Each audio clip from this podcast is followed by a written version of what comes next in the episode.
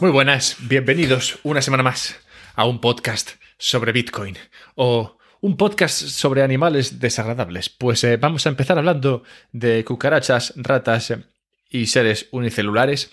A ver, los seres unicelulares en realidad no, no tienen nada, no tienen nada indeseable. O sea, no sé, son, son seres bastante, bastante ricos. En plan, si tú vieras un ser unicelular así a simple vista, lo cual te costaría, encontrarías que es, bueno, un bichín así gracioso, no tiene nada, es como una mota de polvo.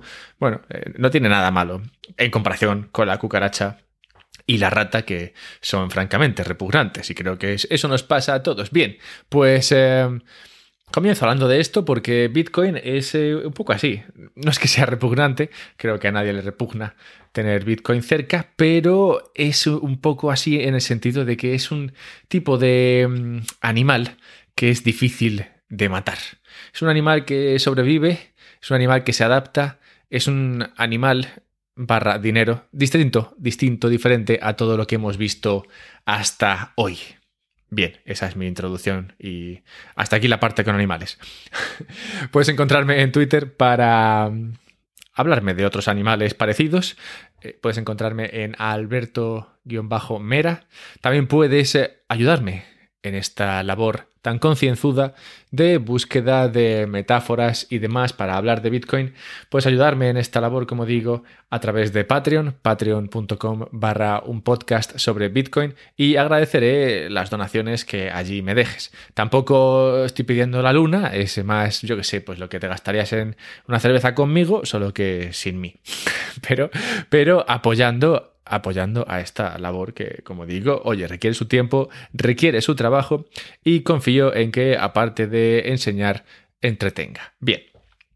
Con todo esto dicho, voy a decir una cosa más, que si no puedes hacer nada de esto, tú comparte el podcast, compártelo, mandas a tus amigos, a esa gente que, que, que te dice que estás invirtiendo en, un, en el dinero mágico de Internet y que esto va a desaparecer y que no va a ningún sitio. A toda esa gente les puedes pasar, les puedes pasar este podcast. Puedes compartirlo con ellos o con los que de verdad creen en ello, que igual tienes más éxito con ellos.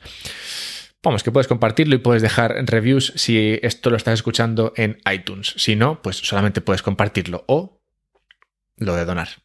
Bien, vale, ahora sí que lo he dicho todo. Vamos, a, vamos al tema de las cucarachas y ratas, pero desde otro punto de vista. Vamos a dejar los animales y vamos a pasar a lo que vienen siendo objetos inertes. Todos decidimos, todos decidimos, eh, digamos, de forma descentralizada, que el oro era lo bueno. O sea, que, que el oro era el dinero con el que queríamos quedarnos. Y esta es una decisión a la que llegamos de forma seguro muy interesante. O sea, tú ahora sabes que el oro es, bueno, que si alguien viene y te da una barra de oro, tú dices gracias. Mm, no sé, todo el mundo considera el oro como algo, como algo bueno, algo que vale dinero. Y si tienes más oro, pues mejor, ¿vale? Eso, eso, eso lo comprendemos todos ahora, pero antes no sería así. Claro, tuvimos que, de alguna forma, llegar a la conclusión inequívoca a lo largo y ancho del planeta de que el oro era lo bueno. Y claro, no es que, o sea, para empezar no había oro en todos sitios.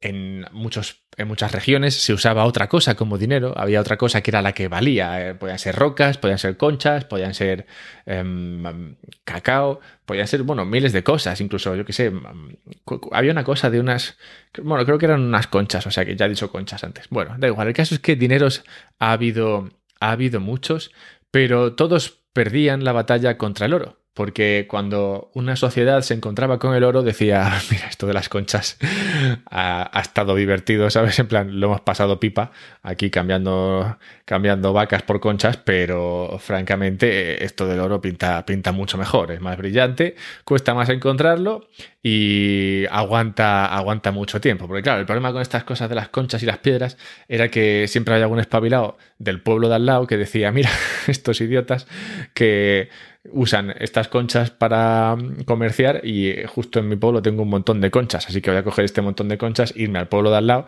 y comprarme todo el pueblo.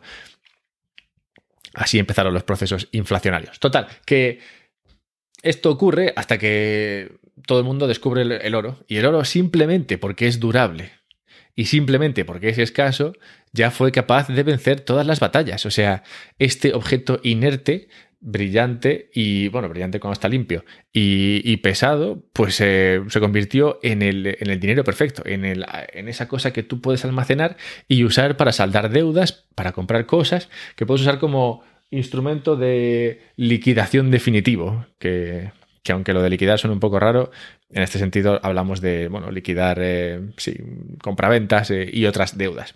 Bien, pero no deja de ser una roca. o sea, o sea, sigue siendo, sigue siendo efectivamente un mineral que sí tiene unas condiciones muy curiosas, como es eso que no se corrompe.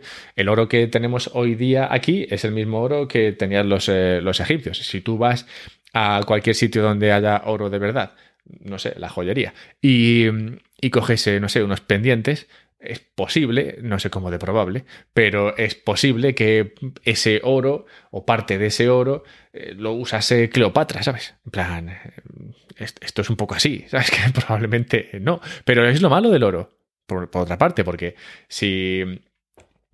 O sea, en el futuro, dentro de 4.000 años, tú podrías saber si una Bitcoin que tienes perteneció a Satoshi, ¿sabes?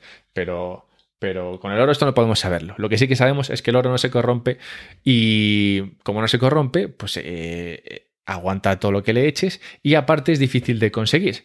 De modo que eso lo hizo, como digo, una piedra muy, muy atractiva. Pero no deja de ser, bueno, una piedra. Una piedra que como piedra está expuesta a falsificación, está expuesta a trampas contables y está expuesta a impactos de oferta. Por ejemplo, no sé si has visto un vídeo en el cual te mostraban cómo, cómo comprobar la veracidad o la pureza de, un lingote de oro. Y francamente, el vídeo mostraba cómo esto era bastante difícil, porque claro, tú puedes tener una barra de cobre o de otra cosa, latón, no sé, no, conozco muchos minerales, no, no, me dedico a la, a la mineralogía. ¿Cómo era el juego ese de los minerales? No me acuerdo. Pero bueno, que, no tengo mucha idea. El caso es que tú puedes poner una barra de cobre y cubrirla de oro y no todo es oro, simplemente está bañado en oro. Pero claro, ¿cómo, ¿cómo sabes tú que eso no es oro? ¿Qué tienes que hacer? Bueno, pues tendrías que cargarte la barra esa para ver que lo de dentro es oro o no lo es. Y luego, claro, igual es una aleación, igual es oro con otra cosa, no sé si esto se puede hacer, pero igual eh, también la pureza del oro varía. Eso sí, y, claro, según sea más o menos puro, pues debería valer más o menos. Total, que es, está expuesto a falsificación. Esto de que sea una roca lo expone a que la gente te pueda dar gato por liebre. Decirte esto es un lingote de oro y llevarte a casa un trozo de hierro. O sea que esto puede pasar. También puede dar lugar a trampas contables. Como he dicho antes, tú no puedes saber hoy si esos pendientes que tienes los llevó también Cleopatra. No los mismos, porque la moda ha cambiado, sino el oro que hay que hay en ellos. No lo puedes saber y de la misma forma que no puedes saber eso, no puedes saber si hay un tipo, un, intermediario distribuyendo oro o, em, o, vales que valen oro y está haciendo, digamos, eh, trampas, en plan, dando más vales de oro que oro tiene. O sea que se expone esto a trampas contables y también se, se expone a impactos de oferta. Pues eh, si de repente, la típica historia del meteorito, a ver, si cae un meteorito con oro, pues el, menor, el, menor, de los problemas va a ser va a ser que haya oro en el meteorito, ¿no? Pero bueno, imagínate que el, oro, o sea, el meteorito no cae en la Tierra, sino que yo qué sé, está por ahí pululando cerca de la Tierra, se pone a orbitar por alguna curiosidad que no puede pasar. Bueno, imagínate que de alguna manera se ponen ahí a minar oro en un asteroide, ¿vale? Ya está. Y imagínate que en la Luna hay oro, que debería haber, porque la Luna es la Tierra. Pues si no sabías, eso es parte, es, era de los nuestros, pero se, independizó. Total, que que puede haber un impacto de oferta, que se cree que de repente aparezca un montón de oro y esa inflación del 2% que suele tener el oro, pues de repente deja de ser así. Igual un año es del 15%, 20%. Igual se encuentra un montón de oro. Tampoco tenemos tanto oro. Tenemos como dos piscinas olímpicas de oro. O sea que si hay un, eh, no sé, si se encuentra un buen, no sé, tres piscinas de oro eh, de repente en, en, un asteroide y se traen aquí a la Tierra, pues de repente tienes más del doble de oro que el que había, lo cual es una inflación bastante potente. Luego se arreglaría la cosa, pero habría años bastante turbios. Total, que todo esto es así porque no deja de ser una piedra y porque no tiene nadie que lo defienda. El oro, como piedra, pues claro, tiene pocos defensores. O sea, poco puedes hacer. O sea, ¿qué, qué, vas a hacer? Lo único que puedes hacer es esconderlo y tal, o, tratar de. tratar de conseguir que la gente lo use más, como Peter Schiff. No sé si conoces a Peter Schiff, pero es un apasionado del oro y, siempre está hablando de lo bueno que es el oro. Bueno, pues eh, él podría ser un, un defensor del oro, pero es difícil porque no puedes hacer mucho por el oro, ¿sabes? O, se defiende él mismo, así con eso de que es una piedra, o, difícil lo tienes. Como podéis imaginar, todo esto va a desembocar en Bitcoin, pero antes de llegar a Bitcoin, quiero hablar de la antifragilidad. Esto viene, una idea, esto es una idea que viene de, de Nassim Nicolás Taleb, una persona que en Twitter no querría ser su amigo, pero en sus libros sí parece simpático. O sea que es, es, un personaje interesante. Total, que Taleb tiene, tiene este libro, el cual habla de la antifragilidad y expone el concepto este de antifrágil, que es bueno, eh, un antifrágil es algo que se endurece con los obstáculos, ¿vale? Como tú. Tú seguro que has pasado muy malas cosas en tu vida, pues superándolas te has ido volviendo más antifrágil. Si no las has superado, pues claramente antifrágil no eras, sino que eras frágil. es, es, lo que hay, lo siento. Pero sí, hay cosas en esta vida que son antifrágiles, entre ellas el, eh, bueno, cualquier cosa que puedes, cualquier cosa que puedas eh, tú atacar y sobreviva se convertiría un poco más, se convertiría en un poquito más antifrágil. Y cuanto más atractivo sea algo de atacar, más expuesto se verá a ataques y cuanto más ataques de estos supere, más antifrágil será. Bien, esto ahora sí nos lleva al tema de Bitcoin. Pues claro, si si tú tienes algo como Bitcoin, que es eh, básicamente una piscina de dinero, pero esta vez una piscina de dinero metafórica, claramente esto se expone a muchos ataques. Ese es un activo que, como es simplemente código, se expone a que cualquier persona trate de romperlo, trate de encontrar ese punto débil que le permita atacarlo y llevarse todo el oro que hay dentro. O sea que Bitcoin ha sido atacado miles de veces y hasta ahora no ha sido hackeado. Ten en cuenta que el incentivo para hacerlo es enorme, porque como digo, no es, bueno, no vale tanto como el oro, pero digamos que hay 400 mil millones ahí dentro, de modo que hay, incentivo para intentar eh, hackearlo, pero a pesar del incentivo y de los ataques no han sido capaces de, romperlo, lo cual demuestra que Bitcoin en efecto es bastante antifrágil. Claro que cuanto más se siga avanzando, más antifrágil se hará o o se volverá o se demostrará que en realidad sí que era frágil. Pues al final tú puedes ser antifrágil toda tu vida hasta que por fin te descubren una debilidad que te convierte en frágil. O sea que lo de ser antifrágil es difícil, pero por ahora Bitcoin lo está, lo está consiguiendo. Y gran parte de la razón por la cual lo está consiguiendo es porque Bitcoin no es una piedra. Bitcoin cuenta con el respaldo de todos. Bitcoin es Código que está respaldado por toda la gente que lo mina y por toda la gente que lo atesora. Y todas esos, todas esas personas que participan en este ecosistema tienen interés en que Bitcoin siga funcionando. De modo que ante ataques de cualquier eh, persona o de cualquier ente, se juntarán se unirán para tratar de defenderlo. O sea, es como una especie de, de numancia moderna. Si, si, de repente lo van a atacar, se, se defenderán como puedan, porque, claro, toda su energía, entendiendo por energía, como dice, como dice Michael Saylor, entendiendo por energía eh, Bitcoin como si fuese dinero, o entendiendo eh, dinero como energía, mejor dicho, toda su energía está dentro de Bitcoin, de modo que para no para evitar que, les quiten esa energía, se defenderán, eh, bueno, pues eh, de cualquier forma posible. Y, en esa defensa está la adaptación que permite a Bitcoin sobrevivir y que no permitiría a una cosa como el oro sobrevivir, porque por mucho que te pongas, no deja de ser una roca. Mientras que Bitcoin es adaptable. Adaptable como las ratas, las cucarachas y esos seres unicelulares. Porque, claro, no solamente, no solamente el hecho de que sea adaptable, flexible y que, y que cuente con el respaldo de todos, sino que también va a su favor el hecho de que sea simple, simple como ese ser unicelular. Cuanto más simple es un protocolo, más difícil es eh, atacarlo, pues menos superficie de ataque tiene. Esto digamos que es, bueno, pues como, pues, no sé, un escarabajo pelotero, es que no sé, cualquier, un, animal que, un animal que tiene muy poca superficie de ataque y tiene mucha, y tiene mucha defensa como el bicho ese de Jurassic Park, que tiene una, una coraza enorme, es así como pequeñín. Bueno, pues algo así. Pero contando con el, eh, pero programable y, contando con el respaldo de un montón de personas que quieren que ese bichito sobreviva. Está un ejemplo, hay un ejemplo en este sentido que me parece interesante, que es el de los ordenadores cuánticos. Lo de los ordenadores cuánticos es una historia que se escucha muchas veces a raíz de, la seguridad de Bitcoin.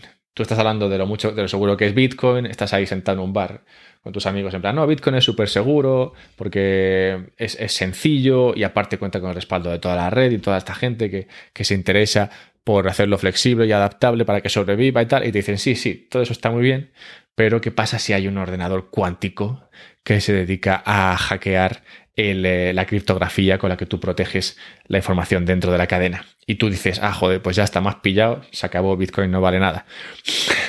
a ver, en realidad, el tema este de la computación cuántica, a ver, miramos, miremoslo desde otro punto de vista. Si tú, por lo que sea, consigues crear un ordenador cuántico que, se, que sea capaz de mm, hacer eso, hackear, eh, bueno, no, más que hackear, que sea capaz de calcular bueno, que, sea capaz de hacer lo que tú quieres que haga, porque eso ya es bastante difícil dentro de, dentro de la computación cuántica todavía. Si tú eres capaz de, manejar esto, no tiene demasiado sentido que tu primera que tu primer eh, deseo, tu primer objetivo sea cargarte Bitcoin, cargártelo en el sentido de, bueno, lo que voy a hacer es explotarlo, hacer, no sé, doble gasto y cosas de esas para que la gente pierda la confianza en Bitcoin. A ver, si tienes un ordenador cuántico, el dinero es, bueno, yo creo que es tu, última preocupación porque puedes hackear cualquier cosa y puedes llevarte dinero contante y sonante tranquilamente a tu casa. No, hace falta que estés hackeando sistemas protegidos por miles de millones de personas. Pero incluso si quisieras ah, beneficiarte de Bitcoin, lo que tendría más sentido es, en lugar de matar a la gallina de los huevos de oro, lo mejor sería ordeñarla, aunque ordeñar una gallina no venga al caso. Pero bueno, por seguir con la metáfora, tú podrías usar tu ordenador cuántico para minar y hincharte a pasta cada 10 minutos. Pues como, como, como cuántico serías capaz de minar todos los bloques antes que los demás. Minarías un montón de bloques muy rápidamente, luego se pondría más difícil la cosa, minarías más bloques. Bueno, total, que lo que harías sería minar y, llevarte, y llevártelo eso del tirón. Y, para, y eso, eso no te beneficiaría este tema, o sea, no te beneficiaría cargártelo. No te beneficiaría cargártelo porque si lo estás minando, ¿para qué te lo vas a cargar? Total, que eso, eso en el caso de que la persona esta no tenga un afán destructivo de serie, pero que si lo tiene, pues no pasa nada porque la red se protegería cambiando, cambiando el, eh, la criptografía. Ahora mismo se usa el SA256, pues eh, se cambiarían. Lo meterían 512 o meterían uno que fuese que, que, permitiese sobrevivir a la cadena, a una cadena que funcionase con, bueno, a una cadena que, tuviese, bueno, que tuviese que sobrevivir a un ataque o a, la computación cuántica, que esto no es, eh, no es algo, bueno, sí que sí que es difícil, pero es algo posible. Total, que si, si de repente encuentras una forma de atacar al oro, el oro no se va a poder defender, pero Bitcoin sí que se puede defender. Y esto es eh, lo interesante, porque para que te puedas cargar a Bitcoin no vale con simplemente cargarte la cadena en el sentido de minar más que los demás o, hacer doble, doble, gastos o cosas de esas, sino que tendrías que cargarte a todos los nodos que llevan el código de Bitcoin, porque mientras uno sobreviva, ese uno tendrá la posibilidad de adaptarse al ataque y sobrevivir creando una cadena que es antifrágil, en el sentido de que sobrevive a ese nuevo ataque. Entonces, claro, tenías que cargarte a todos los nodos. Y, eso es. Eso es francamente imposible. Sería como cargarse a todos los seres unicelulares. A ver, un poquito más fácil, pero aún así bastante, bastante difícil. Lo interesante de esto, bueno, más allá de todo lo que he dicho, que me parece que es interesante, es que no solo Bitcoin es inmortal en este sentido, sino que tú también puedes hacerte inmortal usando Bitcoin. No en el sentido de que tú puedas sobrevivir para siempre, eso, eso no soluciona Bitcoin, es una de esas cosas, de esas pocas cosas que Bitcoin no soluciona, la mortalidad humana. Lo que sí que soluciona es que tú puedas transmitir tus deseos o, sí, o tu forma de ver el mundo hacia el futuro, hacia el infinito, hacer esos deseos eh, inmortales. ¿A qué me refiero? Me refiero a la idea de la transmisión de generación, de transmisión de patrimonio de generación en generación. Yo no creo, como Warren Buffett, no creo en la transmisión de patrimonio de generación en generación. No creo que sea buena idea el si tú generas X patrimonio, dejarle X patrimonio a tus hijos, porque si ese patrimonio X es bastante elevado, digamos que le estás quitando el incentivo a tu descendencia para que trabaje. De modo que yo creo que es mejor que se tengan que ganar las habichuelas ellos solitos. Más que nada porque así, digamos, que están incentivados a, currárselo. No quiere decir que, que según nazcan les dejes ahí en el barro y venga, que sobrevivan, sino que si has generado bastante, no creo que tenga sentido que todo ese bastante vaya, vaya a tus hijos, sino que podría ir a otras eh, cosas, como por ejemplo, no sé, a... No sé, es que ahora mismo no se me ocurre nada.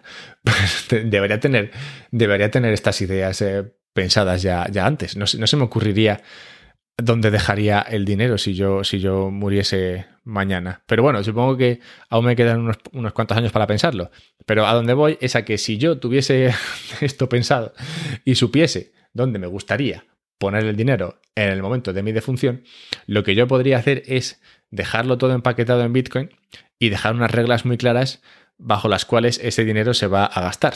En plan, si yo decido, pues no sé, donar a X fundación o a la fundación P, por, por no usar X todo el rato, pues todos los años se destinaría parte de mi Bitcoin a esa, a esa fundación. Y no tendría por qué haber una tercera persona vigilando que eso ocurriese, sino que podría estar codificado. En plan, cada año manda tanto a esta dirección y cada año se mandaría tanto a esa, a esa dirección. Y, así mis deseos, digamos que se transmitirían hacia, hacia el futuro y no tendría por qué haber una tercera parte o una, tercera persona ahí haciéndose cargo de si mi dinero va o no va. Tampoco habría problema en el sentido de que igual dejo mi patrimonio en euros y los euros desaparecen ¿Qué pasa? Alguien tendría que gestionar eso. No, yo lo dejo en Bitcoin y ya está. También podrías hacerlo de tal manera que creas un eh, sistema multifirma y lo dejas al cargo de, esas, personas en las que tú confías y así hay un poquito más de flexibilidad, pero sin que quede todo al arbitrio de una persona. Y según van muriendo esas personas, que vayan, em, que vayan metiendo a nuevas personas en, su lugar, en, en el sistema multifirma. Total, que permite como es, permite, gracias a su programabilidad, permite una flexibilidad que claramente eh, el oro no permite. Tú si mueres y le dices a tu oro que, haga lo que tiene que hacer, pues tu oro te va a mirar con cara de seta y no va a saber muy bien qué hacer, ¿sabes? Así que, en este sentido, claramente no ofrece las mismas posibilidades que sí que ofrece un dinero como Bitcoin, que te permite ser inmortal al tiempo que, la red se la red que la red sobreviva en su inmortalidad. Así que sí, seríamos todos, seríamos todos inmortales en este, en este sistema. Y, y yo diría que aquí, aquí termina un poco mi exploración sobre la antifragilidad de, de Bitcoin. Claro que llegados a este punto, tú podrías pensar que, bueno, aún podría haber otra cosa que fuese más antifrágil, mejor, eh, o simplemente podrías pensar que, bueno, pues que Bitcoin no puede funcionar y que en realidad el oro tiene más eh, futuro. Puede ser. A mí es que me gusta pensar o me gusta creer en la audacia de la humanidad. O sea, me, me gusta pensar que nosotros como humanos somos capaces de crear algo que sea mejor. Es verdad que hemos convivido con el oro mucho tiempo, pero como decía al principio, no es más que una roca que nos hemos encontrado. Esto que hemos creado es, eh, bajo mi punto de vista, mucho más eh, interesante, mucho más flexible, mucho más antifrágil. Y no solamente eso, sino que además es producto de nuestra audacia. Y es esa audacia la que ha creado esto y la que, en mi opinión, permitirá que siga existiendo en el futuro, en un futuro que se antoja inmortal. Mira qué buen final. Bien, pues eh, ahí, ahí sí que lo puedo dejar. si tienes cualquier comentario, ya sabes, déjamelo en Twitter, arroba alberto-mera. Y no olvides el tema ese de donar si te apetece.